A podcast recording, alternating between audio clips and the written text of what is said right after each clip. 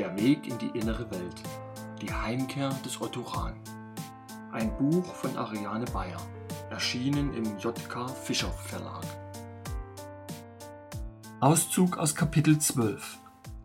Geschichtliche Fakten und Legenden über die Bedeutung des elsässischen Odilienberges als deutsche Gralsburg und Richard von Acerra, der im 12. und 13. Jahrhundert gelebt und die Geschicke des Deutschen Reiches maßgeblich mitbestimmt hat. Ich fürchte, ich werde das nicht hinkriegen. Ich bin viel zu aufgeregt. Rahn befand sich in Begleitung Himmlers im Haus des Führers auf dem Weg ins obere Stockwerk. Unsinn, Sie können das. Machen Sie sich nicht zu viele Gedanken. Rahn blieb nervös stehen. Wie sehe ich aus? Er trug eine hellbraune Lederjacke und dazu ein weißes Hemd ohne Krawatte. Den Besuchern des Obersalzberges war immer noch zivil verordnet. Rahn, der Uniformen ohnehin nie gemocht hatte, hätte dies eigentlich gefallen müssen. Doch ausgerechnet heute hätte er einiges darum gegeben, eine Uniform tragen zu dürfen. Die Tatsache, dass er Adolf Hitler persönlich Bericht über seine Forschungsergebnisse erstatten sollte, verursachte bei ihm einiges an Lampenfieber. Doch dieser Vortrag hatte lediglich halboffiziellen Charakter. Bei einem höchst offiziellen Anlass hätte er Uniform tragen müssen und sich damit zumindest in einer Hinsicht weniger unsicher gefühlt. Das ist der Beweis. Uniformen wurden erfunden, um Menschen ihre Unsicherheit zu nehmen. Sie sehen gut aus. Himmler war ebenfalls stehen geblieben und zupfte Rahns Kleidung zurecht. Es gibt wirklich keinen Grund, nervös zu sein. Sie sind gut in dem, was Sie tun. Sie werden sehen, der Vortrag wird sich zwangloser gestalten, als Sie das jetzt erwarten. Ein wenig beruhigter folgte Rahn seinem Chef. Das Arbeitszimmer des Führers im ersten Stock war ein wesentlich kleinerer Raum als jenes im Erdgeschoss, welches bei offiziellen Anlässen genutzt wurde. Der Raum war beschaulich eingerichtet mit einem Schreibtisch, einigen Regalen, auf denen Bücher und ein Volksempfänger standen, dazu eine kleine Sitzgruppe am Fenster. Der Blick ging hinaus auf den benachbarten Hügel, das sogenannte Rossfeld, eine Sommeralm, auf der der Reichsführer SS im Jahre 1921 die Kühe hatte hüten müssen, wie er ihm selbst in diesen Tagen erzählt hatte. Rahn erkannte gleich, dass er sich um die Bekleidungsfrage keinerlei Gedanken hätte machen müssen.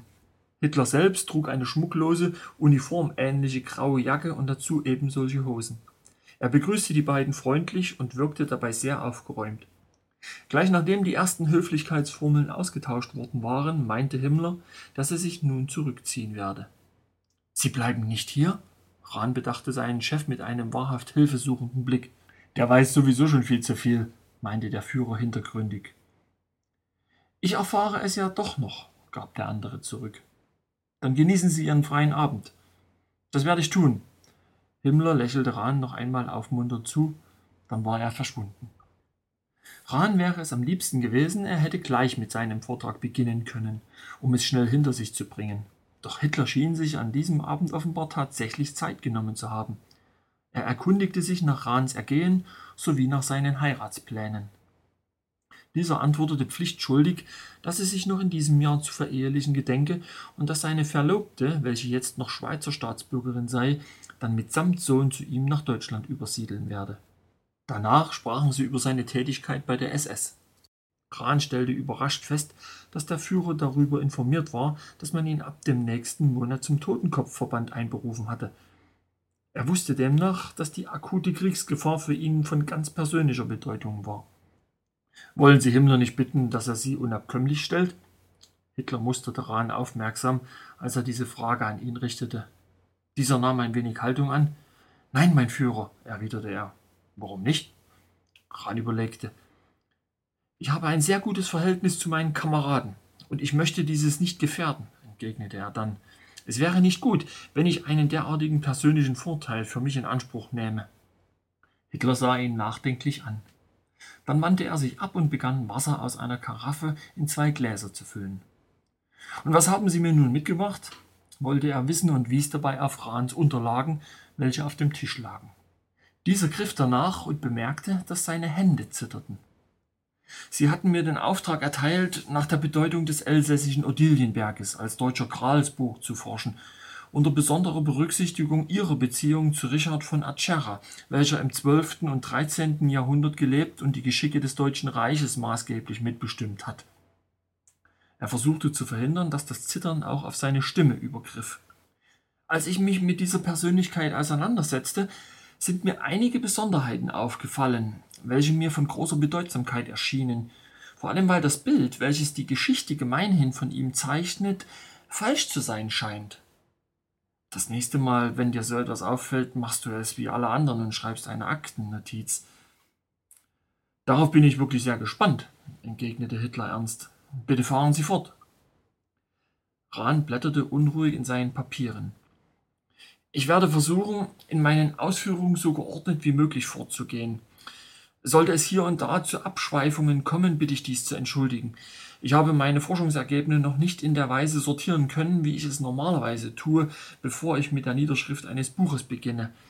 Sollte ich mich in der einen oder anderen Hinsicht zu sehr hinreißen lassen, dann machen Sie mich bitte darauf aufmerksam. Ganz ruhig, Rahn, lächelte Hitler. Er hatte auf der Sitzgruppe Platz genommen. Sie können sich auch setzen, wenn Sie wollen, bot er ihm an. Danke, aber ich möchte lieber stehen, wenn es Ihnen recht ist. Rahn erwiderte das Lächeln ein wenig unsicher. Er zwang sich, mit den Blättern in den Papieren aufzuhören.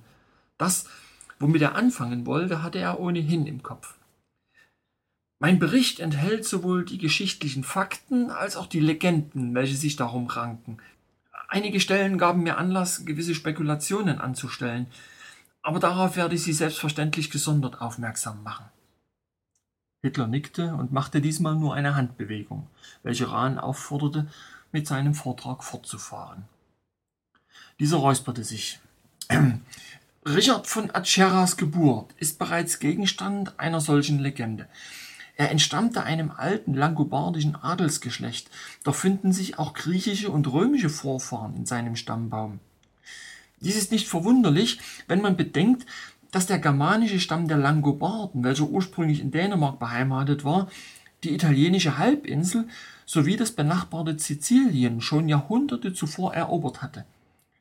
Da die völkische Substanz im Laufe der Zeit durch zahlreiche Kriege geschwächt worden war, man denke nur an die wiederholten Invasionen islamischer Eroberer, sahen sie sich zur Sicherung ihrer Machtstellung dazu veranlasst, Ehen mit einheimischen Familien einzugehen – Jene griechischen und römischen Adelsgeschlechter, mit denen sie sich verbanden, hatten selbst über Jahrhunderte hinweg die Verantwortung für das Land und seine Bewohner innegehabt. Zudem bestand zwischen ihnen ein gewisser kultureller Gleichklang, auf welchen ich nachher noch eingehen werde. Hoffentlich hat Himmler recht und ich kann entsprechend den Fakten etwas über Rassenvermischung erzählen, auch wenn das in der herrschenden Geschichtsschreibung etwas unpopulär ist. Doch ein schneller Blick über seine Notizen hinweg zeigte daran, dass Hitler keinerlei Miene verzog, sondern nur interessiert zuhörte. Es wird berichtet, dass Richard den berühmten römischen Dichter Vergil zu seinen Vorfahren zählte. Nun gilt dieser heute nur noch als ein einflussreicher Senator aus der Zeit Julius Caesars. Im Mittelalter stand er jedoch zusätzlich in dem Ruf, ein mächtiger Magier gewesen zu sein. Zudem entstammte er nicht nur dem römischen, sondern sogar dem alten etruskischen Adel. Über jenes geheimnisvolle Volk der Etrusker, welche Norditalien vor den Römern besiedelt hatte, ist nach Stand der heutigen Forschung noch immer so gut wie nichts bekannt. Es bleibt festzuhalten, dass in Richards Adern nicht nur das Blut der germanischen Eroberer floss, sondern dass seine Ahnen das Land, welches sie ihm vererbten, seit undenklichen Zeiten bestellt und behütet hatten. Ran holte Tiefluft. Aber zurück zu der Legende. Danach soll Richards Mutter kurz vor seiner Geburt geträumt haben, sie bringe eine brennende Fackel zur Welt. Und hier begegnet uns schon die erste Merkwürdigkeit. In jener Legende wird der Traum so interpretiert, dass jene Fackel dazu bestimmt war, die Welt in Brand zu setzen. Richard wird also beschuldigt, eine Art Weltenbrand ausgelöst zu haben. Man macht ihn für den späteren Krieg und die damit verbundenen hohen Opferzahlen verantwortlich. Ein Schuldvorwurf, der aufgrund der historischen Fakten nicht haltbar ist, wie ich gleich nachweisen werde. Aber Richards Verwicklung in den späteren Konflikt mit dem deutschen Kaiser hat letztlich dazu geführt, dass er in der Legende zu Klingsor wurde, dem allseits gefürchteten Schwarzmagier. In der Folge taucht er in zahlreichen mittelalterlichen Legenden praktisch als die Verkörperung des Bösen schlechthin auf. So macht ihn Wolfram von Eschenbach in seinem Epos zum großen Gegenspieler der Gralsfamilie. Ein Umstand, welcher nicht einer gewissen Ironie entbehrt, wie wir gleich sehen werden. Auf Wolframs besondere Gründe werde ich an anderer Stelle noch genauer eingehen. Doch zurück zu diesem Bild der brennenden Fackel. Bei genauerem Hinsehen erinnert es an den geächteten Lichtträger, an Luzifer, dem Unrecht geschah. Ich denke, darüber habe ich in meinem letzten Werk bereits ausreichend berichtet. Hitler nickte an dieser Stelle. Ich habe Ihr Buch gelesen. Dann möchte ich nur noch hinzufügen, was meine Forschungen zwischenzeitlich zutage gebracht haben, nämlich, dass die Bezeichnung Arier in manchen Schriften auch mit Lichtträger übersetzt wird. Diese Information war eine Bestätigung für mich und meine Arbeit. Rahn spürte, dass er in seinem Bericht zusehends an Sicherheit gewann. Da war es wieder, jenes Feuer der Begeisterung, welches ihn stets bei seiner Arbeit für den Gegenstand seiner Forschung brennen ließ. Der Odilienberg wiederum, jene Erhebung im Elsass, zählte zu Richards Besitztümern. Archäologische Ausgrabungen haben ergeben, dass die Umgebung des heutigen Klosters St. Odilie sowie der Berg, auf dem es errichtet ist, schon während der Bronzezeit besiedelt waren. Es gilt als wahrscheinlich, dass der Ort auch schon immer als Kultstätte genutzt wurde. Man vermutet dies für die Zeit der Kelten, welche auf dem Berg offenbar eine Tempelanlage unterhalten haben.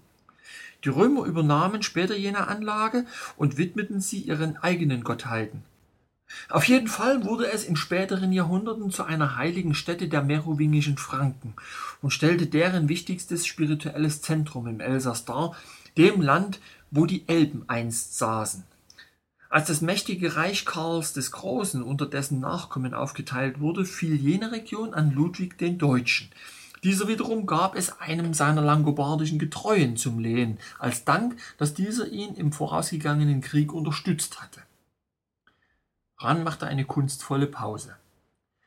Es ist interessant, fügte er ein wenig verschmitzt hinzu, dass Sie bei der Gelegenheit, als Sie mir jenen Auftrag erteilten, nach Richard von Acera zu forschen, auch Landulf von Capua erwähnten. Er stellte zu seiner Genugtuung fest, dass Hitler aufmerkte. Die Capuaner Grafen des langobardischen Geschlechts sind die direkten Vorfahren der Herzöge von Acerra. Leider hatten sie mit ihrer Einschätzung recht, dass es für diesen Zeitraum der Geschichte Italiens zu wenig an auswertbarem Material gibt. Zu viele Kriege haben damals stattgefunden, in denen zu viel zerstört worden ist. Für mich war dieser Aspekt nur deshalb von herausragender Bedeutung, da es eben jener Landulf von Capua war, welcher das Gebiet rund um den Odilienberg zum Lehen erhielt was mit Sicherheit kein Zufall war. Dennoch ist es schwierig, zu dieser Persönlichkeit irgendwelche historischen Daten zu finden. Es gilt heute als wahrscheinlich, dass es gewissermaßen drei Landulfs gegeben hat, nämlich Vater, Sohn und Enkel. Die Regentschaft des Vaters fällt noch in die Zeit, da die Langobarden gegen die Franken und Karl den Großen kämpften. Die militärische Überlegenheit letzterer sowie die fortgesetzten Eroberungszüge der Araber zwangen die Langobarden jedoch schließlich in ein Bündnis, der Enkel erscheint bereits als treuer Gefolgsmann Ludwigs des Deutschen. Ich würde auf diesen Umstand nicht derart dezidiert eingehen, wäre mir nicht aufgefallen, dass Wolfram von Eschenbach in seiner Geschichte von Klingsor praktisch die Figuren Richards und Landulfs miteinander vermischt. Rahn machte eine Pause und riskierte dabei einen raschen Blick auf seinen Zuhörer. Dieser verzog jedoch keinerlei Miene ließ weder Erstaunen noch sonst etwas erkennen, sondern hörte lediglich weiterhin aufmerksam zu. Rahn zuckte innerlich mit den Achseln und fuhr fort. Im Verlauf des Kralsepos wird Parzival vom Schicksal Glingsors berichtet. In dieser Erzählung ist von einem Schloss die Rede, in welchem die Frauen und Töchter besiegter Könige gefangen gehalten werden. Hält man nach dem historischen Bezug Ausschau, so verweist dieses Bild eindeutig auf einen arabischen Harem. In der damaligen islamischen Tradition war es Brauch, die weiblichen Familienangehörigen besiegter Gegner in einen ebensolchen Harem zu überführen. Die Erzählung selbst spielt auf Sizilien, welches sich im 9. Jahrhundert tatsächlich unter der Herrschaft des Halbmondes befand. Jenes Gefängnis für weibliche Kriegsgefangene befand sich auf der Festung Kalot Embolot, dem heutigen Calda Bellotta Jene Burg hatte sich im Besitz der Capuaner Grafen befunden und war diesen zusammen mit ihren Ländereien auf Sizilien von den Arabern entrissen worden. Ich möchte die Behauptung wagen, dass Landulf, nachdem er sich innerhalb des fränkischen Heeres militärische Verdienste erworben hatte, für den Verlust seiner sizilianischen Besitztümer entschädigt wurde, indem man ihm einen Großteil des Elsass sowie Gebiete der angrenzenden heutigen Schweiz zum Lehen gab. Dass diese Geste Ludwigs des Deutschen auch einen spirituellen Hintergrund hatte, werde ich im Folgenden versuchen darzustellen, um damit meine These zu untermauern. Könnte ich vielleicht ein Glas Wasser haben? Rahn hoffte, dass diese letzte Frage nicht so kläglich klang, wie es ihm gerade vorkam. Hitler wies auf eines der beiden Gläser. Das ist für Sie. Er beobachtete Rahn mit einer Mischung aus Interesse und Amüsement während dieser trank. Der junge Schriftsteller wappnete sich für den nächsten Teil seines Vortrages, welcher gewissermaßen in das Herz seiner Forschungen führte. Italien und Sizilien sind Länder mit einer sehr alten Kultur. Die dort aufgefundenen Artefakte und Bauwerke verweisen die Zeit der Römer und Griechen sowie darüber hinaus, in eine ferne Vergangenheit, welche noch nicht erforscht ist. Die Menschen in diesen Ländern trachteten jahrhundertelang danach, das alte Wissen zu hüten und weiterzugeben, ungeachtet der zahlreichen Kriege, Epidemien, Hungersnöte, Naturkatastrophen und den ständig wechselnden Machtverhältnissen. Der Dichter und römische Senator Vergil stellt ein Beispiel dar, wie eine etruskische Familie sich im römischen Reich etablierte und einen ihrer Söhne in die Politik schickte, damit er dort über das Schicksal ihrer Heimat mitbestimmen konnte. Auf verschlungenen Pfaden findet sich seine Familie später wieder in Mittelitalien sowie auf der Insel Sizilien. Dort herrscht eine ganz besondere geistige Tradition. Sie findet sich heute noch wieder im sizilianischen Wappen. Sie sprechen von der Trinacria, warf Hitler überraschend ein. Rahn nickte erfreut.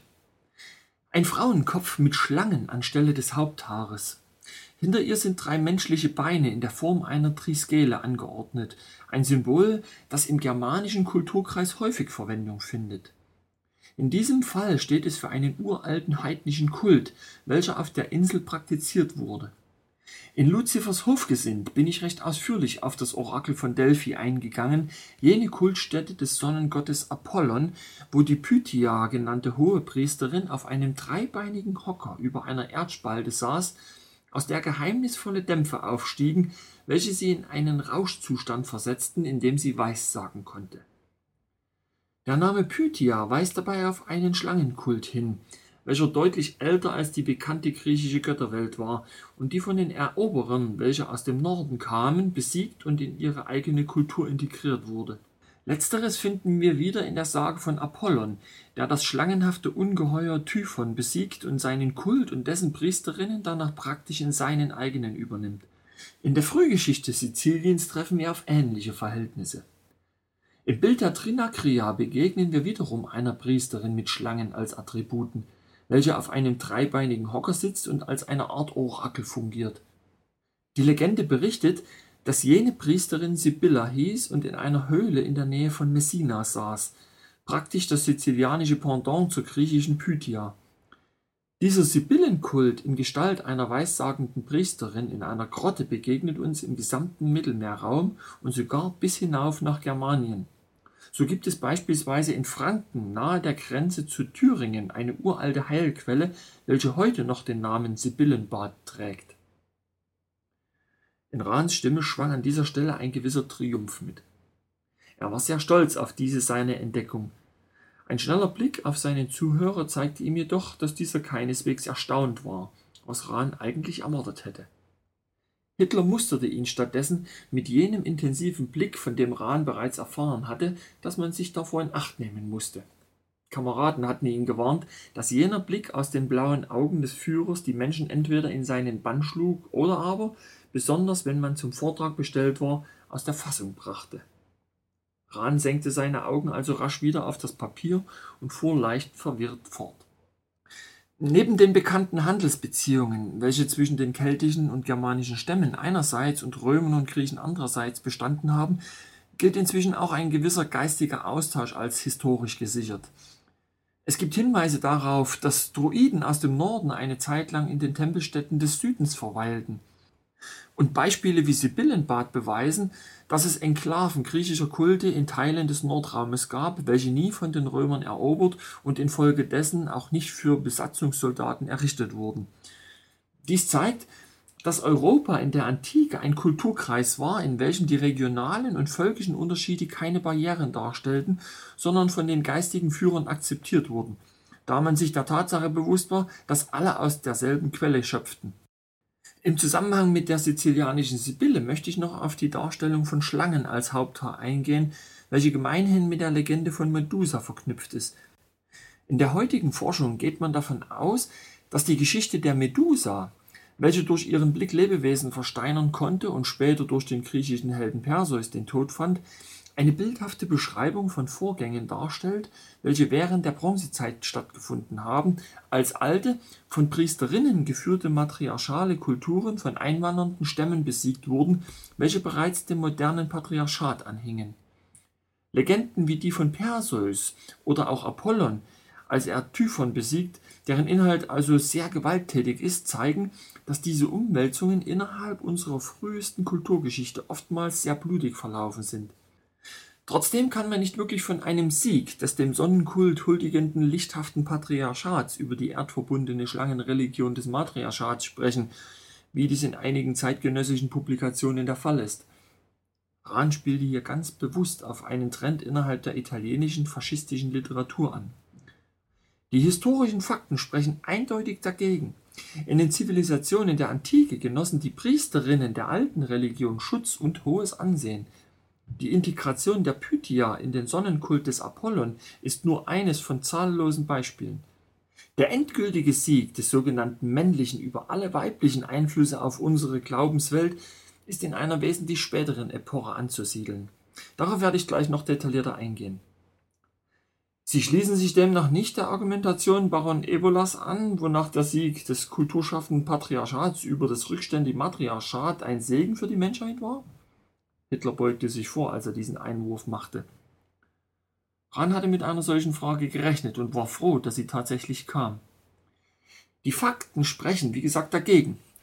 Die wichtigsten großen Errungenschaften der Menschheit, wie der Ackerbau, die Nutzung des Feuers sowie die Erfindung des Rades, ohne die keinerlei Zivilisation möglich gewesen wäre, fallen alle in diese matriarchale Epoche.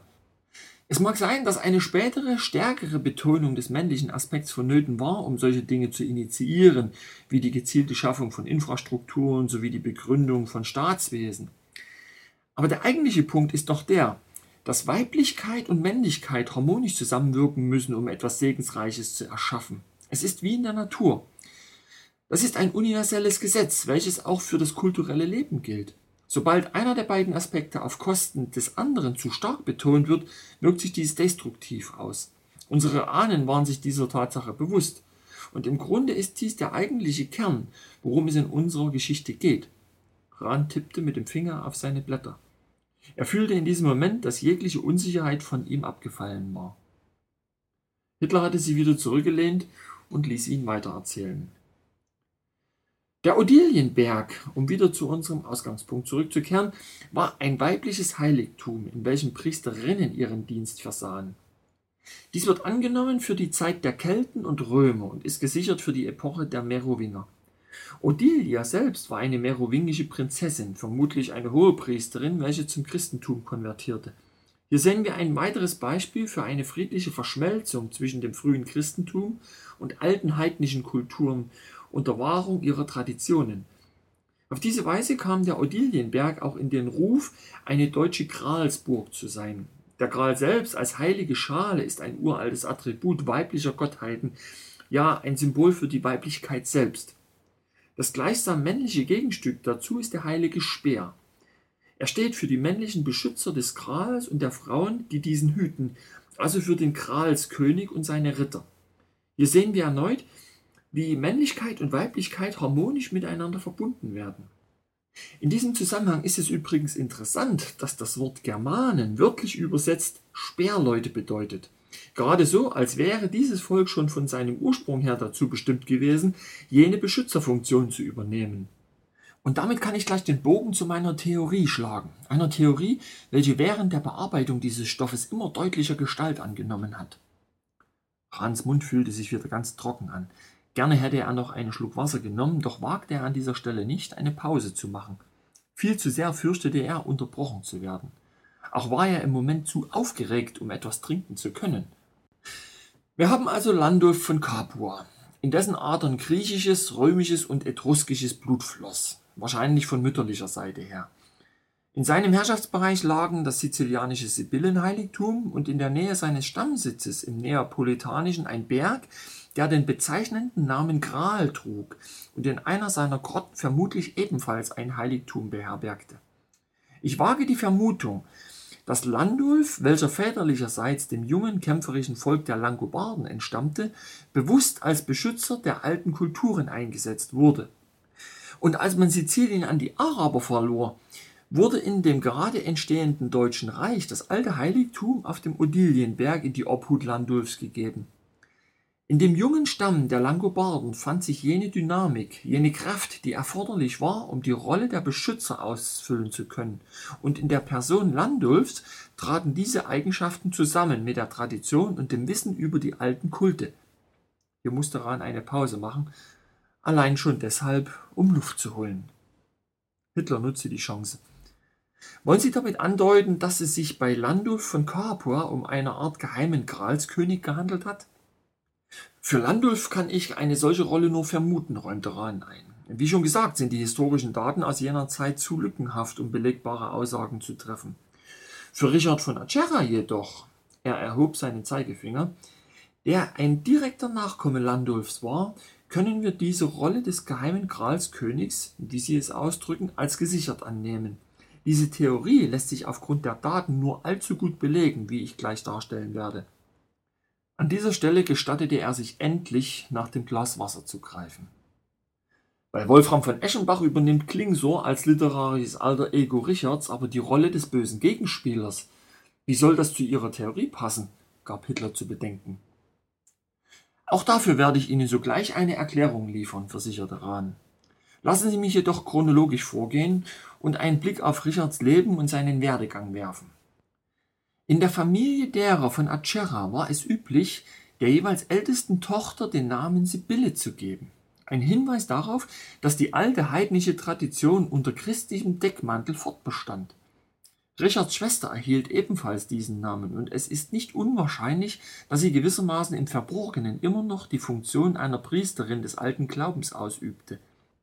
Aus derselben Zeit sind uns aus ganz Europa Beispiele dafür überliefert, dass heidnische Kulte überlebt hatten und mehr oder weniger offen zelebriert wurden. Die liberale Haltung der Katharer sowie anderer christlicher Glaubensgemeinschaft, welche später als Häresien diffamiert wurden, spielte dabei eine wesentliche Rolle. Man erinnere sich nur daran, dass das Bekenntnis zum Katharismus damals auch in Italien sehr weit verbreitet war. Die Herzöge von Acerra zählten ausgedehnte Ländereien innerhalb des Heiligen Römischen Reiches Deutscher Nation zu ihrem Besitz und hatten daher auch großes politisches Gewicht. Sie hatten Besitztümer in Oberitalien, also in der Lombardei, dem alten Langobardenland, sowie in Mittelitalien im Neapolitanischen. Ferner gehörten ihnen ausgedehnte Gebiete auf Sizilien. Dieses war zwischenzeitlich durch normannische Eroberer von der arabischen Besatzung befreit worden was seinen sizilianischen Besitz anbetraf, so war Richard von Acerra hier ein Vasall des normannischen Königshauses, mit dem er sogar verwandt war. Doch dazu komme ich später. Seine Ländereien jenseits der Alpen umfassten Teile der nördlichen Schweiz sowie des heutigen Elsass. Auch der Odilienberg gehörte immer noch dazu. Es ist wahrscheinlich, dass Richard hier einen Großteil seiner Jugend verbrachte. Das heißt, er wuchs unter der Obhut der Priesterinnen auf, welche ihn auf seine zukünftigen Aufgaben vorbereiteten. Bereits als junger Mann erbte er den Herzogentitel. In dieser Zeit war er ein großer Bewunderer und Anhänger Friedrich Barbarossas. Das mutet ein wenig seltsam an, wenn man bedenkt, dass der damalige deutsche Kaiser sich gerade in Oberitalien viele Feinde geschaffen hatte. Er befand sich im ständigen Konflikt mit den dortigen Städten, welche eine größere Unabhängigkeit forderten. Hier begegnen wir der Auseinandersetzung zwischen den ersten Reichsstädten mit ihrem aufstrebenden Bürgertum einerseits und dem Kaiser und den alten Machtstrukturen des Adels und der Kirche andererseits. Dieses Szenario beherrschte das gesamte Hochmittelalter. Der Kaiser bestand gegenüber den Städten Oberitaliens darauf, dass sie sich ihm unterordneten und die alten Machtverhältnisse akzeptierten. Er war davon in gewisser Weise abhängig, denn er brauchte die Söhne seiner Untertanen als Soldaten für seine Armeen.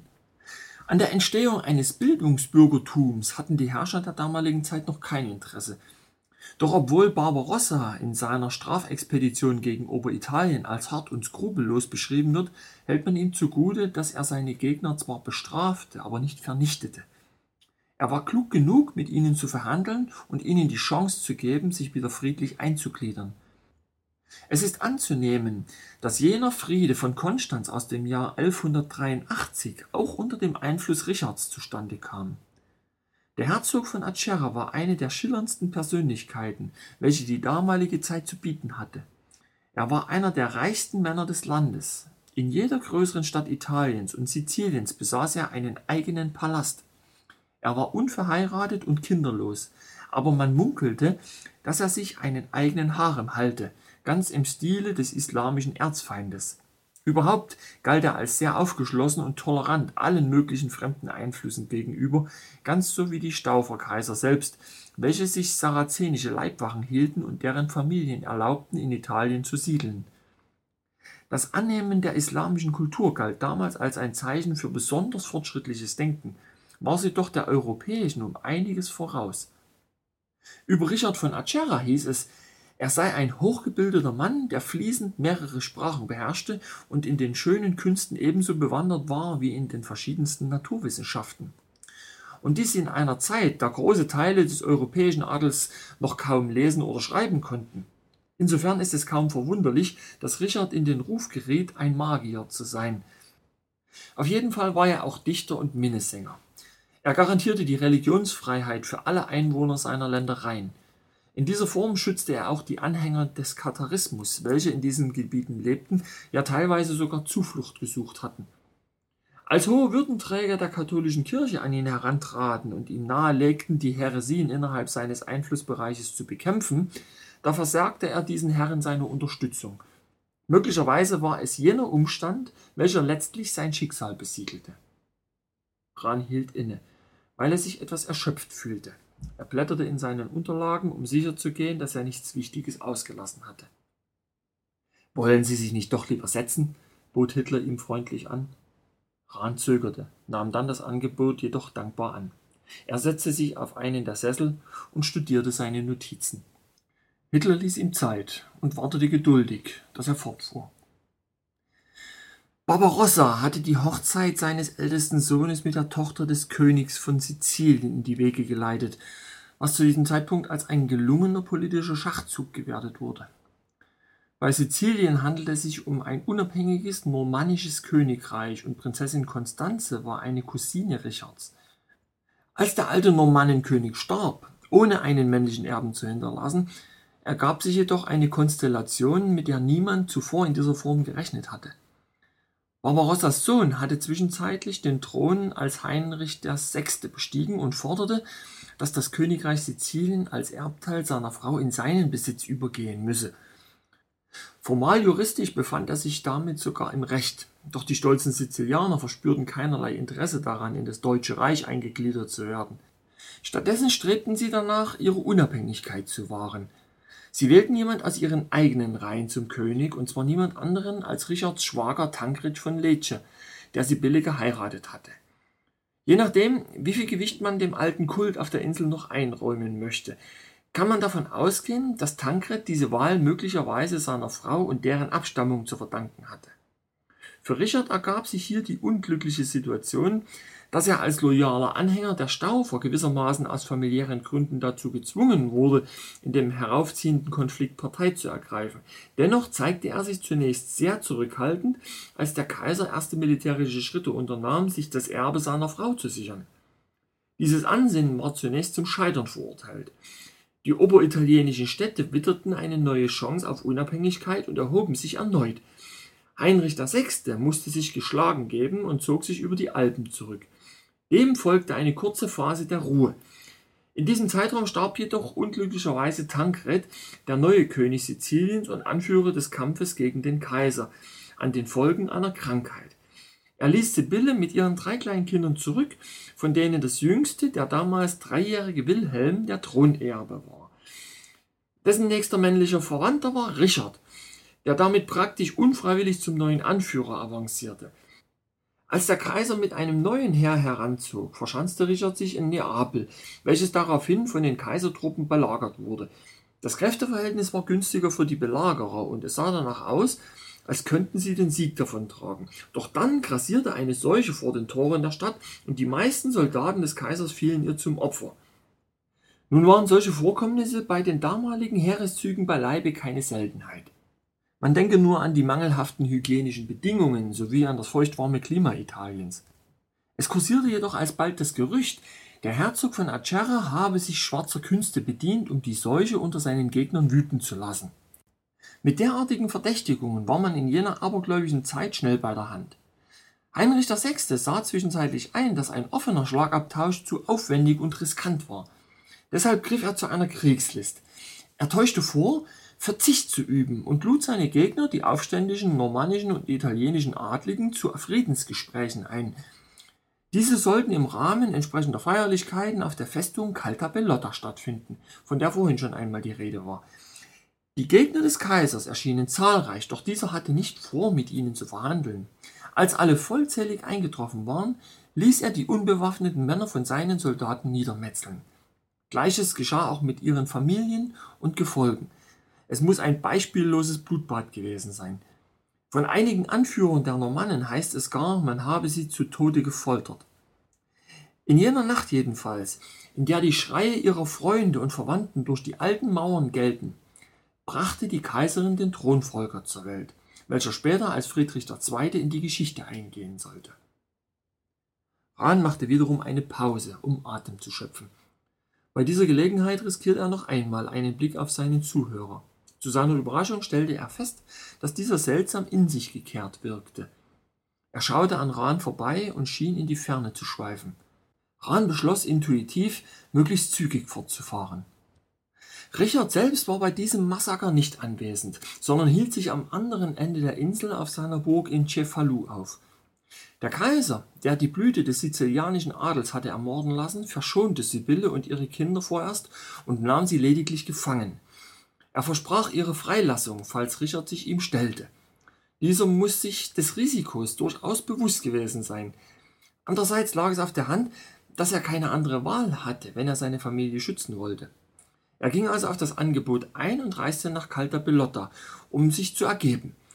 Bleibt nur noch zu sagen, dass der Kaiser ihn daraufhin zwar gefangen nahm, Sibylle und die Kinder jedoch keineswegs freiließ.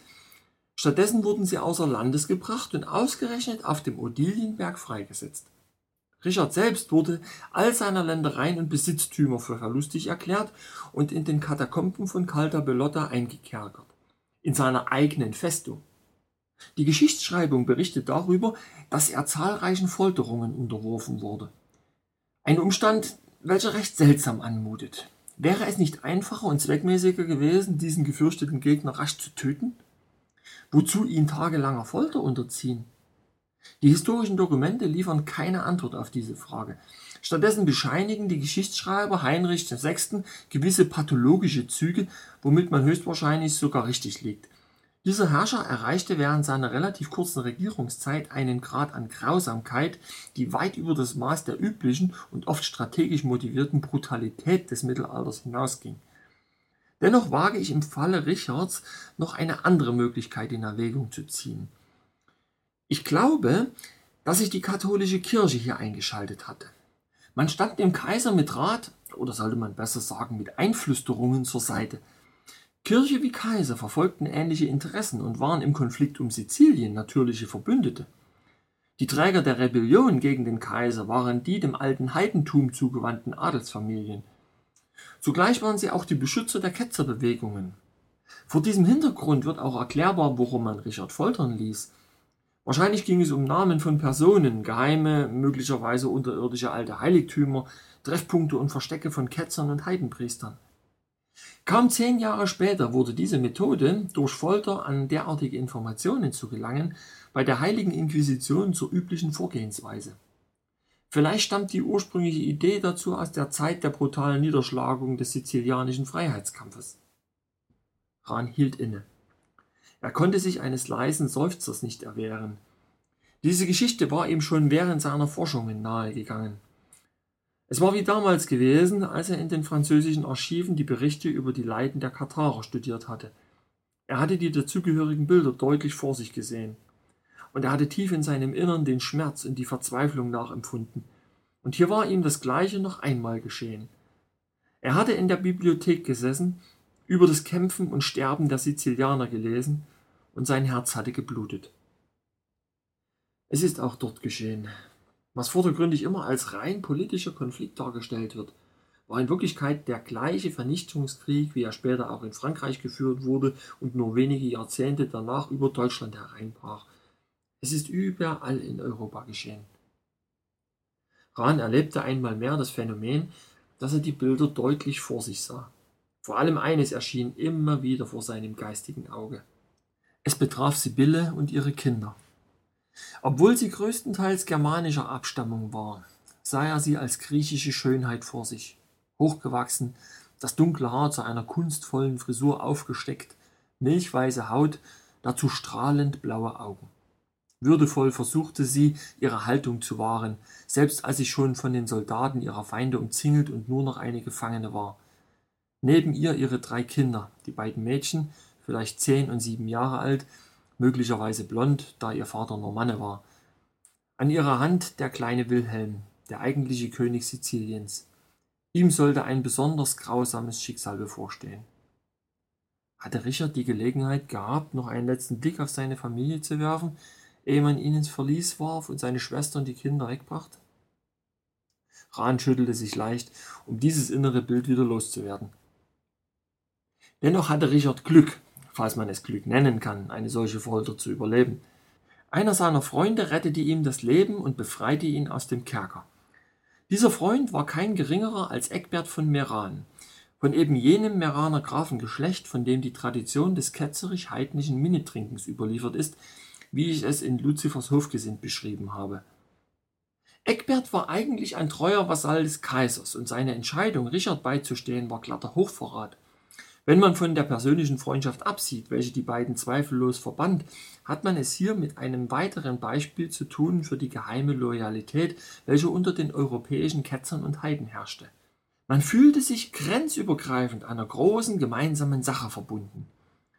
Eckbert und eine Handvoll seiner Getreuen wagten es praktisch im Handstreich, Richard aus dem Gefängnis zu holen, und es gelang ihnen sogar, ihn außer Landes zu schaffen. Allerdings muss man dazu sagen, dass sie einen Sterbenden befreiten. Die Überlieferung beschreibt Richards Verletzungen als derart lebensbedrohlich, dass man danach allgemein davon ausging, dass er tot sei.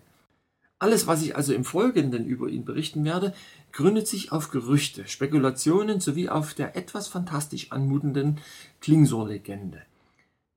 Denn im Volksglauben lebte Richard weiter als der Schwarzmagier Klingsor, die Verkörperung alles Bösen. Er musste so dargestellt werden, denn er war der große Gegenspieler der Kirche gewesen, welche selbst für sich in Anspruch nahm, das Gute zu repräsentieren. Alles, was heidnisch und ketzerisch war, wurde in der Folgezeit diffamiert und verteufelt. In der Legende wird es so dargestellt, dass Klingsor Anhänger eines Satanskultes war und von christlichen Rittern für seine Missetaten bestraft wurde, indem man ihn kastrierte. Ich denke, dass dieses Bild der Kastration dafür steht, dass man die Familie auslöschte und es unmöglich machte, dass noch einmal irgendwelche Nachkommen entstehen konnten. Denn der kleine Wilhelm wurde in der Gefangenschaft tatsächlich entmannt. Dies ist historisch verbürgt und man muss sich die Geisteshaltung von Leuten vergegenwärtigen, die einem Kind so etwas antun. Allerdings wurden Sibylle und ihre Kinder ein paar Jahre später im Zuge eines neuen Aufstandes in Sizilien endgültig hingerichtet. Das Heiligtum auf dem Odilienberg wurde zerstört und bis auf die Grundmauern niedergebrannt. Rahn hielt erneut inne und wandte sich ganz bewusst seinem Zuhörer zu. Er sieht traurig aus. Überhaupt wirkt er recht still und zurückhaltend, gar nicht so, wie man ihn mir beschrieben hat. Es ist interessant, fuhr er in nüchternem Tonfall fort, dass die Informationen, welche ich recherchiert habe, anscheinend nicht in ihrem wahren Kontext dargestellt werden. In der Chronik des Klosters St. Odilie ist zwar von der Zerstörung durch ein Feuer in dem entsprechenden Zeitraum die Rede, jedoch wird nicht gesagt, wodurch dieses Feuer ausgelöst wurde. In der Fachliteratur wird spekuliert, dass es sich um einen Raubüberfall oder auch ein schlichtes Unglück gehandelt haben könnte. Fakt ist, dass das Kloster erst Jahre später wieder aufgebaut wurde. Vor dem 13. Jahrhundert war es europaweit schon beinahe Brauch gewesen, dass viele Göttinnen geweihte Heiligtümer pro forma das Christentum annahmen, beziehungsweise sich in annehmbare Formen des Christentums integrierten, um hinter diesem Schutzmantel ihre alten Gebräuche weiter praktizieren zu können.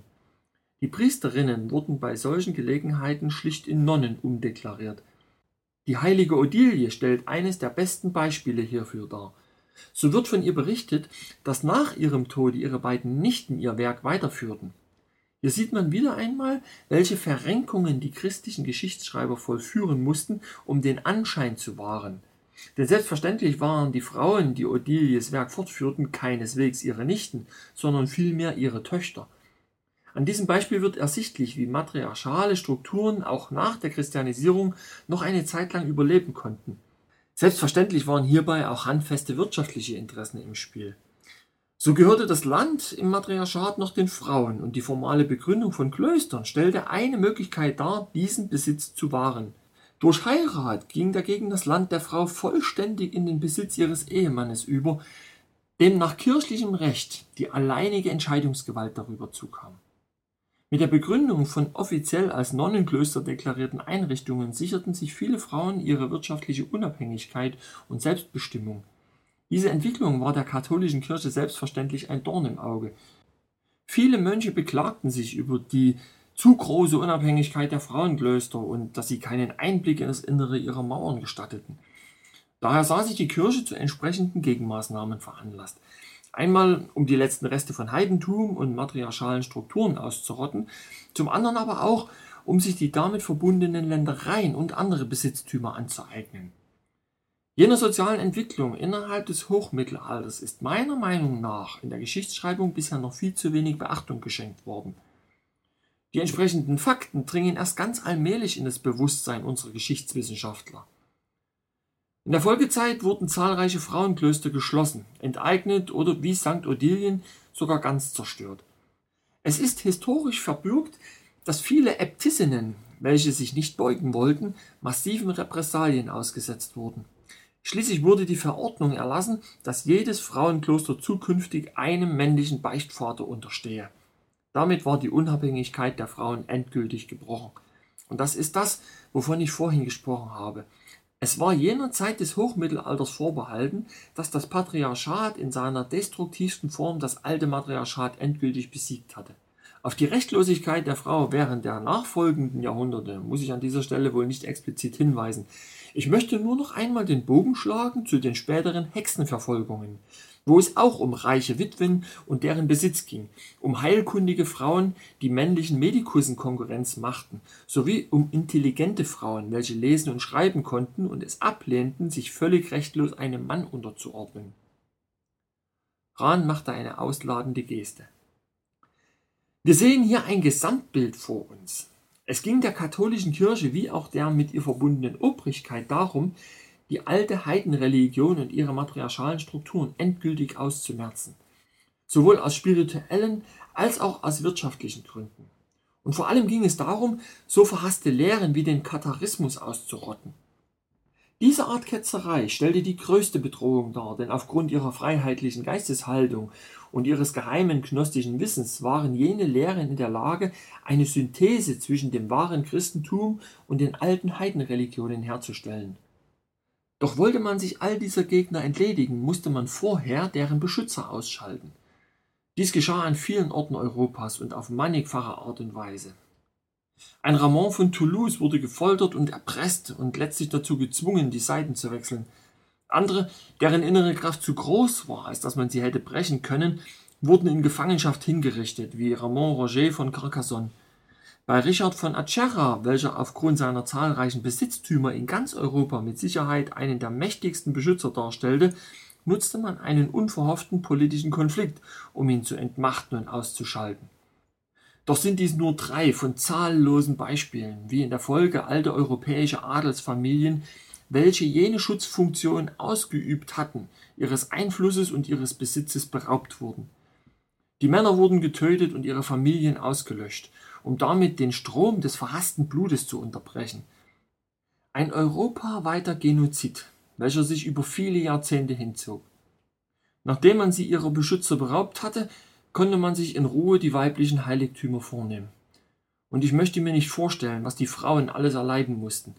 Vereinzelte Dokumente wie der Hexenhammer sprechen eine nur allzu deutliche Sprache. Doch während ich all dies recherchiert habe, ist mir plötzlich eines klar geworden. Hitler musterte ihn nunmehr erwartungsvoll. Der junge Schriftsteller fühlte in diesem Moment, dass die anfängliche ehrfurchtsvolle Distanziertheit von ihm gewichen war. Obwohl der andere kaum etwas sagte, war die Atmosphäre inzwischen die eines freundschaftlichen Gesprächs. Es war genau so, wie wenn er sich mit Himmler unterhielt. Er fühlte den Gleichklang. Eigentlich war es ja klar. Es hat nicht nur einen Kreuzzug gegen den Kral gegeben. Im Grunde waren es mehrere. Zu dem Zeitpunkt, als ich mein erstes Buch schrieb, war ich der Überzeugung, dass Wolfram von Eschenbach uns in seinem Parzival-Epos die Geschichte der Gralsfamilie überliefert.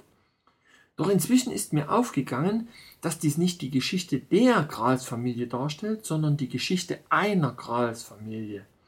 Und dass es Wolfram mit viel Mühe und Not und einigen Kunstgriffen gelungen war, diese eine Geschichte vor dem Zugriff der Inquisition und für die Nachwelt zu bewahren. Vor diesem Hintergrund wird auch verständlich, warum Klingsor in Wolframs Werk die Rolle des Schurken übernehmen muss. Zu der Zeit, da der Parzival entstand, hatte sich Richard von Acerra respektive Klingsor als Bösewicht bereits in den Köpfen der Menschen festgesetzt. Er, der große Gegenspieler von Kaiser und Papst. Wenn man sich allerdings die Skrupellosigkeit und Grausamkeit der beiden letztgenannten Institutionen vor Augen hält, wird selbstverständlich klar, wer die wahren Bösewichte waren. Nicht umsonst heißt es, an ihren Früchten sollt ihr sie erkennen, wenn ich ausnahmsweise einmal die Heilige Schrift zitieren darf. Mit diesem letzten Satz versuchte Rahn die Stimmung etwas aufzulockern. Wolfram sowie auch anderen Minnesängern der damaligen Zeit saß ständig die Inquisition im Nacken. Immer wenn die Sänger ihre Werke vortrugen, war ein sogenannter Ketzermeister anwesend, welcher genauestens auf den Inhalt achtete. Ich habe in Luzifers Hofgesind darüber berichtet. Wolfram riskierte demnach sein Leben, als er die Gralssage für die Nachwelt festhielt. Meine Theorie ist, dass er Klingsor deswegen in der Rolle des Bösewichtes beließ, um den Schein zu wahren.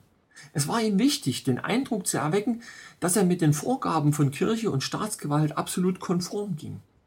Meines Erachtens erklärt sich daraus auch die starke kirchenchristliche Färbung des Werkes, welche auch Richard Wagner später übernommen hat. Immerhin hat es Klingsor geschafft, bei Wolfram eine der wenigen und bei Wagner die einzige Figur zu sein, die in mehreren Werken auftaucht. Dass er seit Jahrhunderten nicht nur durch Legenden, sondern auch durch die Kunstszene geistert, beweist, welches Gewicht dieser Persönlichkeit letzten Endes tatsächlich zukommt. Die letzte Verwendung des Namens Klingsor innerhalb der Literatur erfolgte ausgerechnet durch den im Deutschen Reich verbotenen Hermann Hesse. Dieser machte aus Klingsor einen feinsinnigen und fantasiebegabten Kunstmaler, der in der Toskana lebt und in relativ jungen Jahren quasi an gebrochenen Herzen stirbt, weil er mit dieser kalten Welt nicht zurechtkommt. Aber das erwähne ich an dieser Stelle lieber nicht. Seine Stellung innerhalb des Grals-Epos, wo er praktisch den negativen Gegenpart übernimmt, ist meiner Meinung nach nur oberflächlich betrachtet ein Widerspruch. Ran hatte sich vorgeneigt und legte die Fingerspitzen aneinander. Es ist doch so, dass in den antiken Kulten immer eine Einweihung stattfinden musste, sowohl in die lichte als auch in die dunkle Seite unseres Daseins, um Ganzheitlichkeit zu ermöglichen. Bei Wolfram repräsentiert die Gralsgemeinschaft jene lichte Seite. Sie steht für die eher christlich orientierten Katharer. Klingsor repräsentiert die dunkle Seite. Doch auch er muss an Parzival eine Stufe der Einweihung vollziehen. Und denken Sie dabei an das Bild bei Wagner von dem Lustschloss und den Blumenmädchen. Erinnert dies nicht an ein altes Heiligtum der Göttin mit ihren Priesterinnen? Die von ihren katholischen Kontrahenten nur zu oft als Dirnen diffamiert wurden? Klingsor übernimmt diesen Part, weil Richards Familie eher für das alte Heidentum stand. Doch auch seine Rolle ist unverzichtbar, um Parzivals Einweihung zu vervollkommnen. Ich wage die Theorie zu äußern, dass Wolfram in seinem Epos einiges an Wahrheiten und Geheimnissen versteckte, so dass letzten Endes nur die Wissenden verstanden haben, worum es wirklich ging. Für alle anderen musste er den Anschein erwecken, dass sein Werk und die darin vertretenen Ansichten vollkommen politisch korrekt waren. Nur auf diese Weise konnte er seiner Aufgabe gerecht werden.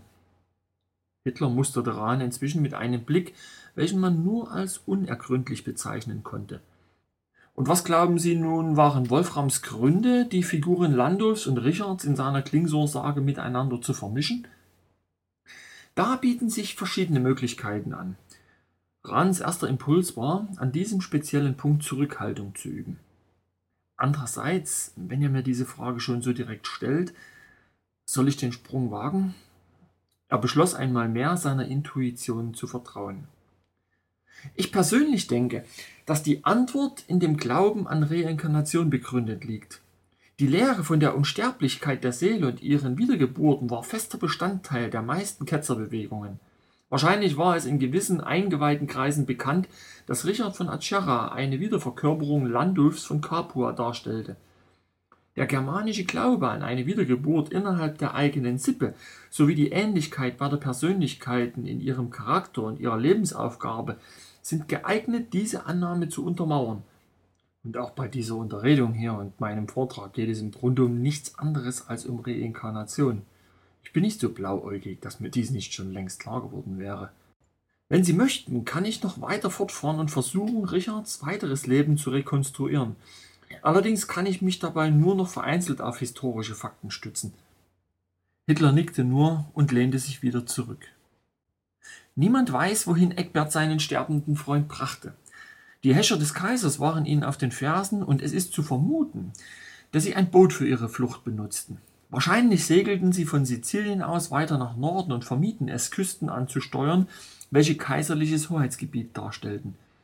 Ich halte es nicht für unwahrscheinlich, dass sie es bis nach Frankreich schafften, dessen südliche Regionen damals noch Okzitanien hießen und fest in der Hand katharischer Adelsfamilien waren. Leider Gottes ist es mir trotz intensiver Recherche nicht gelungen, eine Verbindung zwischen Richard von Acerra und den Katharern nachzuweisen. Abgesehen davon, dass es viele Bekennende des katharischen Glaubens in seinen Ländereien gab. Doch zählten diese meist zum einfachen Volk. Dass es keine Belege mehr gibt für darüber hinausgehende Verbindungen, muss indes kein Indiz dafür sein, dass diese nicht existierten. Denn Berührungspunkte gab es weiß Gott genug. Von der Südtiroler Tradition des Minnetrinkens, an der sich Adlige aus ganz Europa beteiligten, habe ich bereits gesprochen. Und dann gab es noch Gelegenheiten wie jenes Ritterfest in Mainz, welches Barbarossa selbst noch ausrichten ließ und wo Wolfram von Eschenbach und Gio von Provence vermutlich aufeinander trafen. Rahn seufzte unwillkürlich. Ich muss gestehen, ich hätte gern eine Verbindung zwischen den beiden Geschichten gefunden, die mir so sehr am Herzen liegen aber es war mir leider nicht vergönnt. Vielleicht könnte Richards wundersame Genesung noch ein Hinweis sein. Seine Verletzungen wurden als tödlich beschrieben und es war sicher eine außerordentliche Heilkunst vonnöten, um ihn wieder gesunden zu lassen. Eine solche Heilkunst wäre bei den Katharen zu finden gewesen, deren Heiler damals in einem besonderen Ruf standen. Zudem wäre Okzitanien aufgrund seiner Unabhängigkeit ein idealer Ort gewesen, um vorläufigen Schutz zu bieten. Aber ich muss zugeben, dass derartige Spekulationen einer sehr persönlichen Motivation entspringen. Hahn machte eine Pause und registrierte zu seinem Erstaunen, dass der andere ihn auf eine merkwürdige Art und Weise musterte, die einem wissenden Blick gleichkam. Den ersten fassbaren Hinweis auf Richards weiteres Wirken, nun bereits unter dem Decknamen Klingsor, finden wir erst rund acht Jahre später. Rahn griff nach seinen Notizen. Da befindet er sich im Gefolge der Gertrudis von Meran auf dem Weg nach Ungarn, wo sie mit dem dortigen Herrscher vermählt werden soll. Hier sieht man, dass es ihm nach seiner Genesung erfolgreich gelungen war, unterzutauchen und unter dem Schutz der Meraner Grafen zu überdauern, bis sich die Gelegenheit bot, ihn bei einem befreundeten Herrscherhaus im Ausland in Sicherheit zu bringen. Seinen Erzfeind, den Kaiser, hatte zwischenzeitlich freilich das Schicksal ereilt. Er erlag einer geheimnisvollen Krankheit.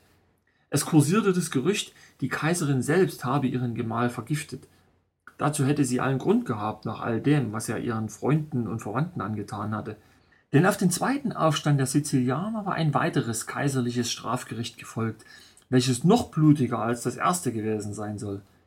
Konstanze übernahm im Folgenden die Regentschaft für ihren noch unmündigen Sohn. Sie wurde jedoch ziemlich rasch mit Hilfe von Intrigen entmachtet und verschwand in irgendeinem Nonnenkloster, wo sie von der Kirche überwacht wurde. Diesen Punkt müssen wir, glaube ich, nicht mehr vertiefen. Und viele Mächtige der Reichen erhoben sich, und jeder von ihnen wollte der neue König sein, und das Reich versank im Bürgerkrieg. Der echte König jedoch, Friedrich II., wurde bezeichnenderweise unter die Vormundschaft des Papstes gestellt.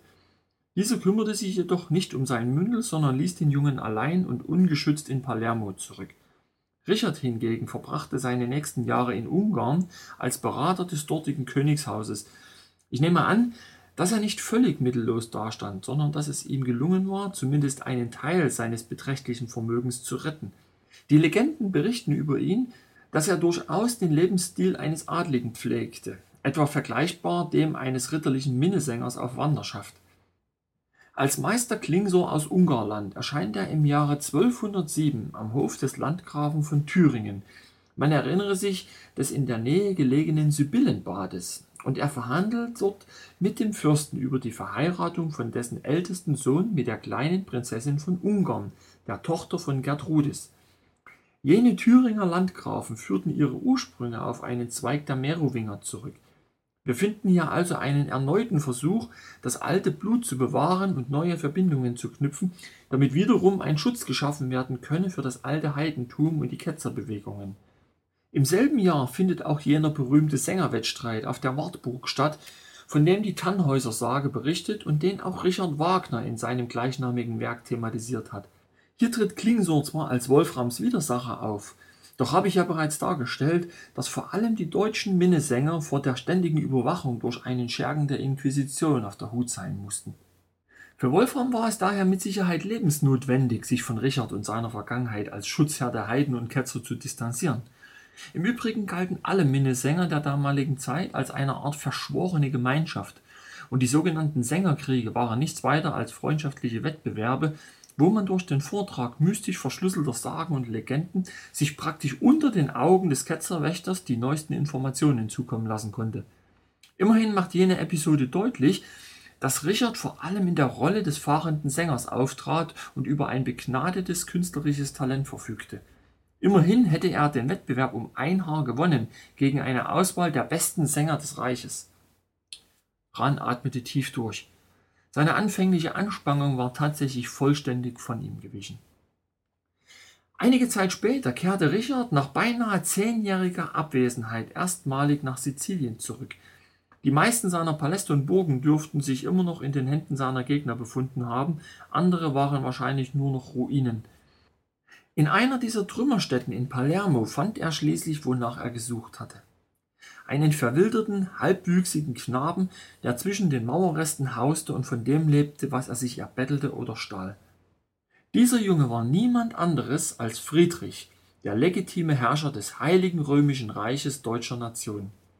Und Richard war zu einer solchen Größe fähig, dass er in diesem Kind nicht den Sohn seines ehemaligen Feindes sah, der seine Familie ausgerottet hatte, Vielmehr erblickte er in ihm seinen Neffen, den Sohn seiner Cousine Constanze, sowie den Enkel des alten Normannenkönigs, der sein Lehnsherr gewesen war. Und er erblickte in ihm den Enkel Barbarossas, welchem er dereinst gedient und dessen Geschlecht er die Treue geschworen hatte. Und er beschloss, sich des Jungen anzunehmen, für seine Ausbildung zu sorgen und ihn auf seine Rolle als zukünftigen Kaiser vorzubereiten. Es war ein wenig wie in jenen alten Sagen von Artus und Merlin.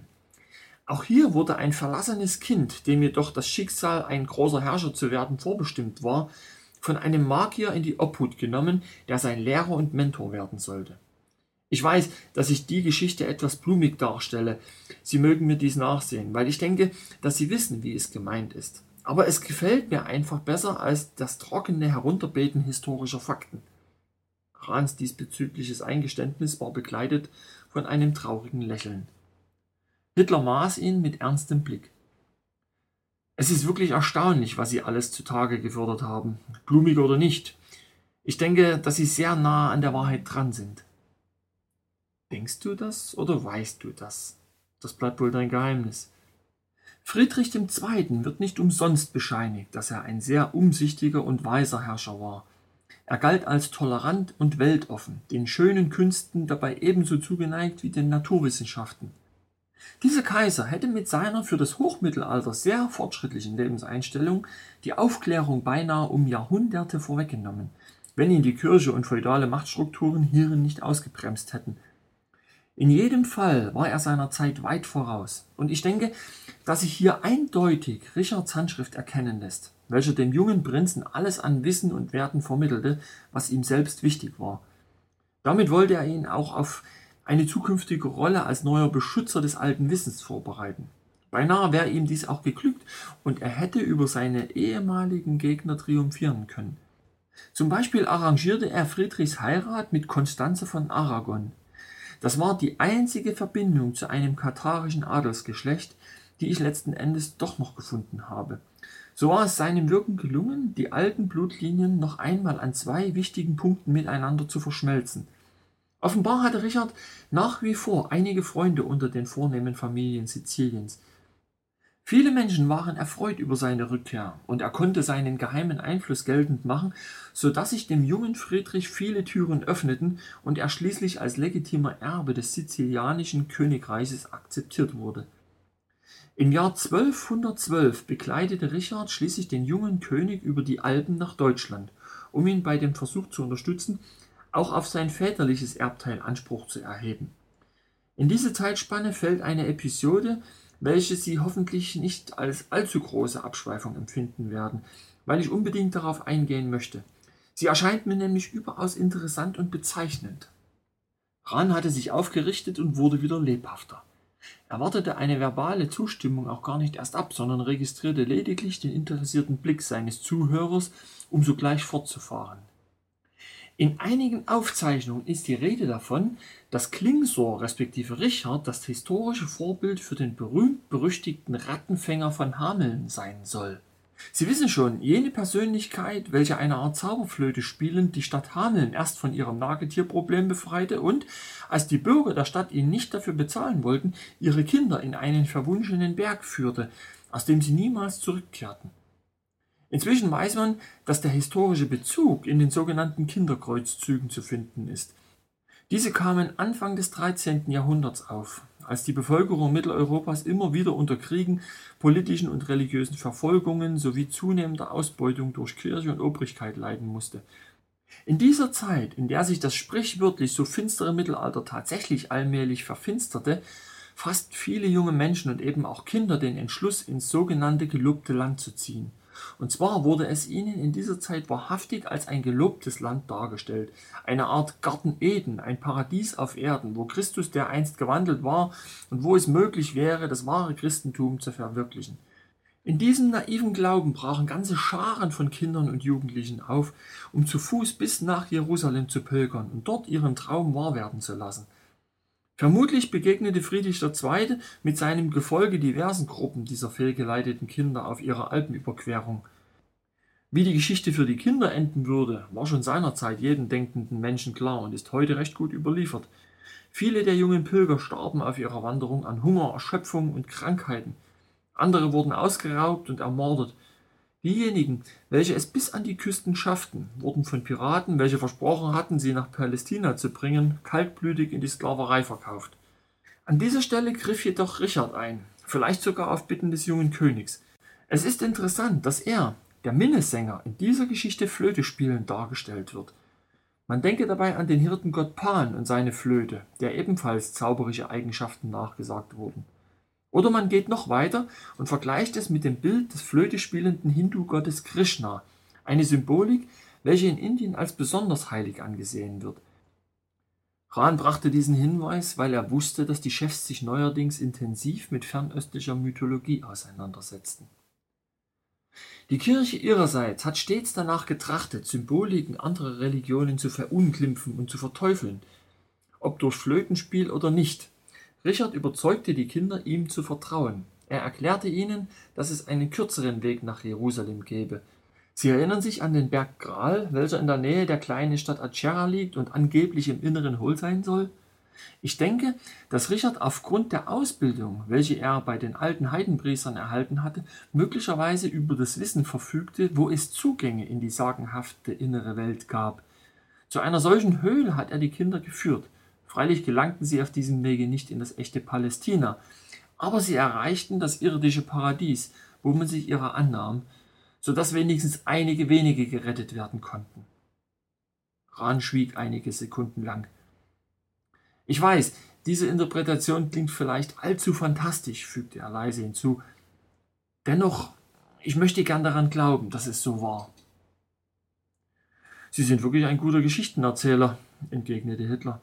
Und wer weiß, vielleicht ist ja tatsächlich ein Körnchen Wahrheit daran. Rand blickte auf. Dann lassen Sie mich die Geschichte Richards noch zu Ende erzählen. Der Führer nickte schweigend. In den folgenden Jahren hielt er sich mehrheitlich in Thüringen auf, bei seiner Schutzbefohlenen, der ungarischen Prinzessin Elisabeth.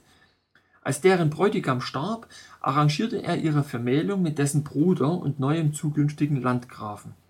Diese Ehe soll sehr glücklich gewesen sein und vier Kinder gingen daraus hervor. Nun habe ich über die heilige Elisabeth in Luzifers Hofgesind bereits einiges geschrieben, Damals wusste ich allerdings noch nichts von Richards Wirken in ihrem Umfeld und von ihren Südtiroler ketzerischen Wurzeln.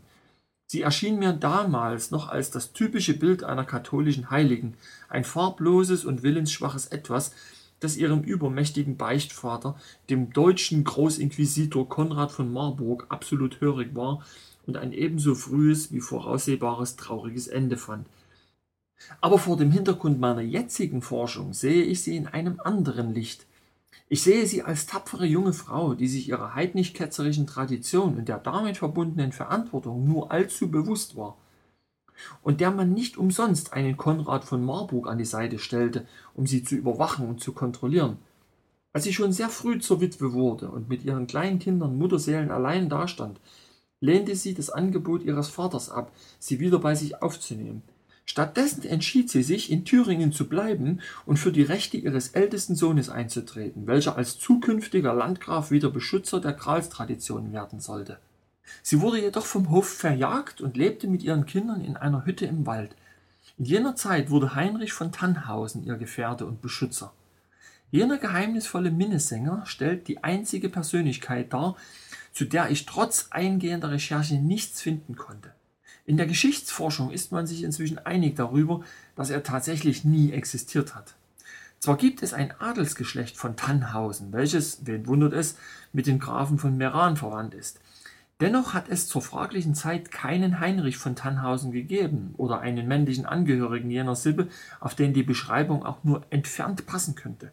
Mich würde es nicht wundern, wenn sich irgendwann herausstellte, dass es sich dabei um einen echten Gralsritter gehandelt hat, den man wie Lohengrin nicht nach dem Woher fragen durfte und der sich den Namen Tannhausen als Pseudonym zugelegt hatte.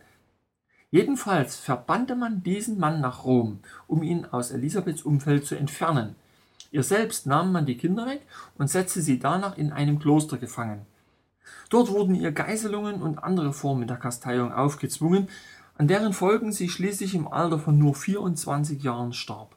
Sie war jedoch beim einfachen Volk, welches ja nach wie vor an seinen heidnischen Bräuchen hing, so sehr beliebt, dass die Kirche sie im Nachhinein zur Heiligen umstilisieren und ihre Geschichte in diesem Sinne verfälschen musste. Diese Vorgehensweise der Kirche blickt auf eine lange Tradition zurück. Überall dort, wo man die Beliebtheit gewisser Persönlichkeiten beim Volk nicht ausrotten konnte, wurden sie von der Kirche vereinnahmt und ihre Geschichten neu geschrieben. Dazu gibt es eine ganze Handvoll von Beispielen, vom heiligen Sebastian über Wilhelm von Orange, dem Wolfram ein eigenes Epos gewidmet hat, bis hin zu Johanna von Orleans. Rahn warf einen Blick auf seine Zuhörer, doch dieser nickte nur zustimmend. Diese Information war ihm also keineswegs neu. Richard war zum selben Zeitpunkt damit beschäftigt, dem Treiben von Kirche und Inquisition an anderer Stelle entgegenzuwirken – Friedrich II. hatte ihn damit beauftragt, einer gewissen Tradition folgend, der Erzieher seines ältesten Sohnes, des Prinzen Heinrich, zu sein. Und Richard gab sich jede erdenkliche Mühe, den zukünftigen Herrscher gut auf seine Aufgabe vorzubereiten. Heinrich wurde in relativ jungen Jahren von seinem Vater, dem Kaiser, welcher sich meistens in Italien aufhielt, zum deutschen König bestimmt. Etwas zur selben Zeit wurde Konrad von Marburg zum Großinquisitor ernannt und unser Land erlebte eine Welle von Verfolgungen, Enteignungen und Hinrichtungen. Dem stellte sich ein noch sehr junger und unerfahrener König entgegen, unterstützt und in seinem idealistischen Eifer bestärkt durch seinen geheimen Lehrer und Mentor. Die Repressalien der Kirche galten vor allem dem Volk, also Bauern, welche am alten Brauchtum festhingen, außerdem dem gerade entstehenden Bürgertum, wo gebildete Menschen unerwünschte Schriften lesen konnten, sowie dem niederen Adel, welcher bisher noch verschont geblieben war. In seinem Kampf gegen die Inquisition machte Heinrich sich also faktisch zum Sprachrohr der einfachen Menschen. Entsprechend förderte er beispielsweise die ersten freien Reichsstädte auf deutschem Boden durch Vergabe von Privilegien, welche man in unserer Zeit als Bürgerrechte bezeichnen würde – diese Rechte waren es, welche die Menschen vor Willkür und Verfolgung schützen sollten. Damit machte Heinrich sich jedoch nicht nur die Kirche zur Feindin, sondern auch den Hochadel und die einflussreichen Fürsten. Jene wandten sich an seinen Vater, den Kaiser, und forderten Heinrichs Absetzung. Nun wird Friedrich II. an jener Stelle von den Geschichtsschreibern gern der Vorwurf gemacht, er habe sich zu lange und zu oft in Italien aufgehalten, dabei den deutschen Teil des Reiches bewusst vernachlässigt und die dortigen Verhältnisse ignoriert. Ich selbst bin weit entfernt davon, den Kaiser in dieser Angelegenheit in Schutz zu nehmen. Ich möchte lediglich seiner Persönlichkeit im Ganzen gerecht werden, wenn ich hier anmerke, dass er die geistige Freiheit innerhalb der Reichsgrenzen gefördert hat, wo immer er konnte, das heißt, soweit es seine Macht eben zuließ. Dies betraf Religionsfreiheit ebenso wie die Freiheit der wissenschaftlichen Forschung und der schönen Künste sowie die Förderung des Bürgertums.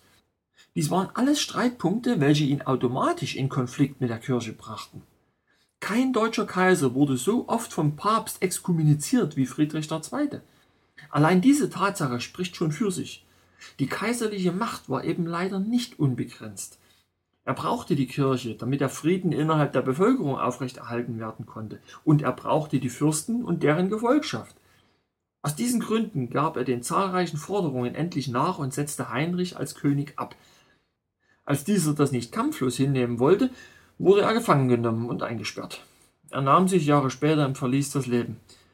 Damit war der einzige Sohn verloren, den Friedrich II. mit Konstanze von Aragon gehabt hatte. Sein Tod beendete auch die Hoffnung, einen katharischen Sprössling auf den Thron des Heiligen Römischen Reiches deutscher Nation zu bringen. Über diese Tragödie kam es zum Bruch zwischen Friedrich und Richard. Letzterer wandte dem Reich verbittert den Rücken und kehrte nach Ungarn zurück. Für sein weiteres Wirken gibt es nur noch vereinzelt Anhaltspunkte, welche ich Ihnen der Vollständigkeit halber noch kurz zusammenfassen werde. Ein rascher Blick zeigt daran, dass der andere ihn mit einem Ausdruck betrachtete, in dem tatsächlich tiefe Trauer lag. Dieser Umstand machte den jungen Schriftsteller betroffen. Den Kaiser, dessen Schicksal bisher unter einem besonderen Stern gestanden hatte, verließ nun sein Glück. Die Städte Oberitaliens erhoben sich erneut zu einem Aufstand, der einen langen und sehr blutigen Konflikt nach sich zog. Möglicherweise hat man Richards geheimen Einfluss in jener Angelegenheit zu sehr unterschätzt. Wer kann heute noch sagen, inwieweit der ehemalige Herrscher von Acerra auf gewisse Kreise in Italien einwirkte, damit man sich mit der Herrschaft des deutschen Kaisers arrangierte? Jedenfalls lag das Heer Friedrichs gerade ausgelaugt und dezimiert in der Lombardei fest, als dem Reich urplötzlich von ganz anderer Seite weitaus größere Gefahr drohte. Es war ein neuerlicher Ansturm der Mongolen, welcher Osteuropa überflutete. Ein schnell zusammengewürfeltes Ritterheer, welches die östliche Grenze schützen sollte, wurde einfach überrannt. In dieser großen Not scheint Richard noch einmal tätig geworden zu sein. Jener Mongolensturm wurde nämlich nicht durch militärisches Eingreifen aufgehalten. Vielmehr kam sein Anführer durch Umstände ums Leben, welche mysteriös anmuten und Gerüchten Anlass geben, dass Magie dabei im Spiel gewesen war. Die Gefolgsleute des verstorbenen Mongolenkhans konnten sich auf keinen Nachfolger einigen, weshalb die Invasion Europas an dieser Stelle abgebrochen wurde. Danach scheint es vorübergehend zu einer Versöhnung zwischen Richard und Friedrich gekommen zu sein. Diese war aus Richards Sicht auch dringend erforderlich, wollte er doch erreichen, dass der Kaiser den letzten Kartharern zu Hilfe kam. Tatsächlich fiel in jene Zeitspanne die Belagerung und letztliche Eroberung des Montségur. Es ist inzwischen historisch verbürgt, dass Friedrich II. fest im Sinn hatte, ein Heer zu dessen Entsetzung zu schicken. Dieses Vorhaben scheiterte selbstverständlich an der Intervention der Kirche. Diese stellte dem Kaiser eine neuerliche Exkommunizierung in Aussicht, und das, nachdem die letzte, welche für große Unruhe im Reich gesorgt hatte, gerade eben erst aufgehoben war. Also wurden die letzten der Katare auf dem Altar des nationalen Interesses geopfert. Es ist nicht sicher, ob Richard danach den Hof des Kaisers endgültig verließ oder ob sein fortgeschrittenes Alter und die damit verbundene Mäßigung ihn dazu brachten, verständnisvoll zu reagieren und seinem ehemaligen Schüler trotz allem weiterhin mit Rat und Tat zur Seite zu stehen. Letzteres scheint wahrscheinlich, wenn man die Geschichten ernst nimmt, dass in der Folgezeit mehrere Attentate auf den Kaiser mit magischen Mitteln verhindert worden sein sollen – in jedem Fall endet jede Erscheinung von Magie im Umfeld der Staufer mit dem Tod Friedrichs II. im Jahr 1250. Ob Richard überhaupt so lange gelebt hat, er hätte dann schon an die 100 Jahre alt sein müssen, erscheint ohnehin zweifelhaft. Rahn hielt inne. Zu seiner Überraschung stellte er fest, dass der Führer ihn trotz der Länge seines Vortrages mit einem Ausdruck musterte, als sei er enttäuscht, dass dieser jetzt schon beendet sei. Ich wollte noch hinzufügen, beeilte er sich fortzufahren, dass trotz aller Bemühungen seitens seiner Feinde es keineswegs gelungen ist, das Geschlecht von Acerra vollständig auszurotten. Eine Seitenlinie beispielsweise stellten die Grafen von Aquin dar. Der berühmteste Sohn dieses Hauses, Thomas von Aquin, war entweder ein Neffe oder ein Großneffe Richards. Vor kurzem wurde zufällig die Information an mich herangetragen, dass Rudolf Steiner der Begründer der Anthroposophie sich als eine Reinkarnation des Thomas von Aquin betrachtete. Und dessen Familie stammt schließlich auch aus dem Waldviertel, genau wie deine.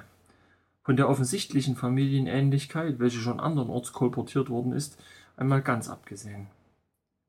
Zudem erscheint es nicht unwahrscheinlich, dass Richard, der zu dem Zeitpunkt, da er unterzutauchen gezwungen war, gerade einmal Mitte 40 war, quasi im Verborgenen einen neuen Ableger seiner Sippe begründete, womöglich sogar in Ungarn.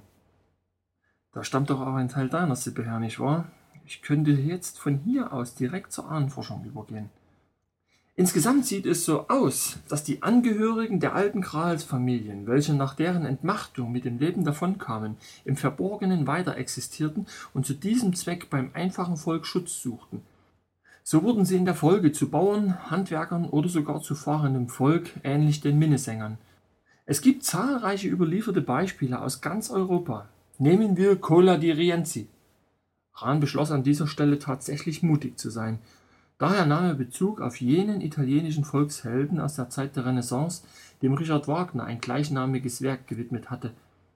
Es war allgemein bekannt, dass dies Adolf Hitlers Lieblingsoper darstellte. Ja, es kursierte hier wahrhaftig das geflüsterte Gerücht, der Führer betrachte sich als eine Reinkarnation des Rienzi. Von Cola, eigentlich Nicola di Rienzi, wird berichtet, dass er dem einfachen Volk entstammte weswegen er sich auch für dessen Rechte einsetzte, gegen einen degenerierten Adel sowie gegen korrumpierte und machtbesessene sogenannte Geistliche. Dabei bleibt seine Abstammung in Wirklichkeit im Dunkeln, und es ist lediglich überliefert, dass sein Vater Laurentius hieß. Nun galt Laurentius im späten Mittelalter und in der frühen Neuzeit praktisch als Codename für Laurent, den König des Rosengartens, über welchen ich in Luzifers Hofgesind einiges geschrieben habe. Dieser steht für die Feenwelt, also die Verbindung zu den Naturgeistern, wie sie in den alten Heidenkulten praktiziert wurde. Wenn es also heißt, der Name von Colas Vater sei Laurentius gewesen, so ist dies womöglich ein Hinweis darauf, dass dieser einem alten Adelsgeschlecht angehörte, welches vormals die heidnischen Kulte beschützt hatte und nun im Verborgenen weiterlebte.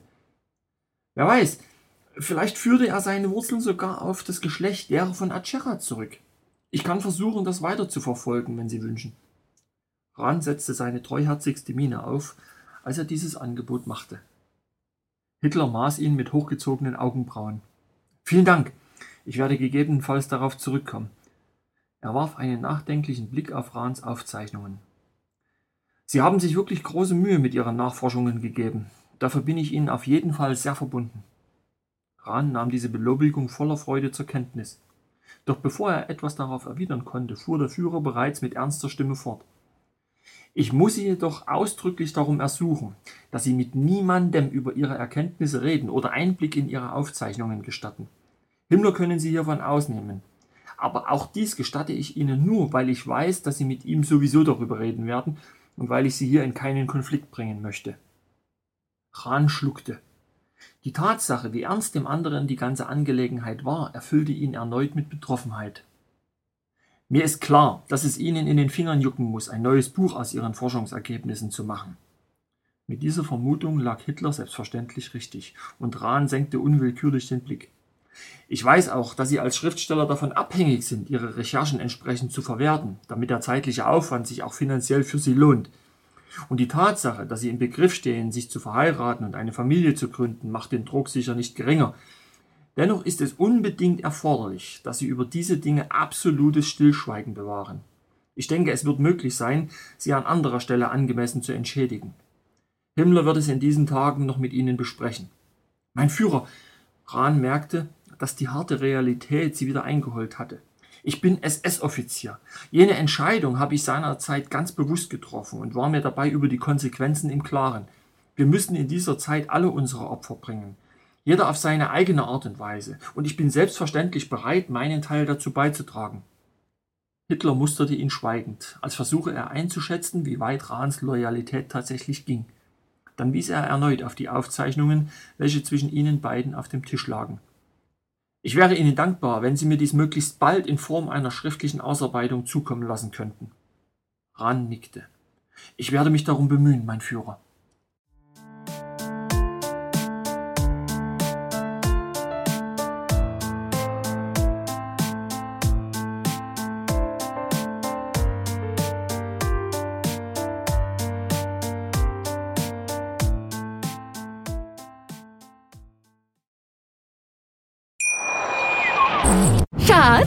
Bin neu verliebt. Was?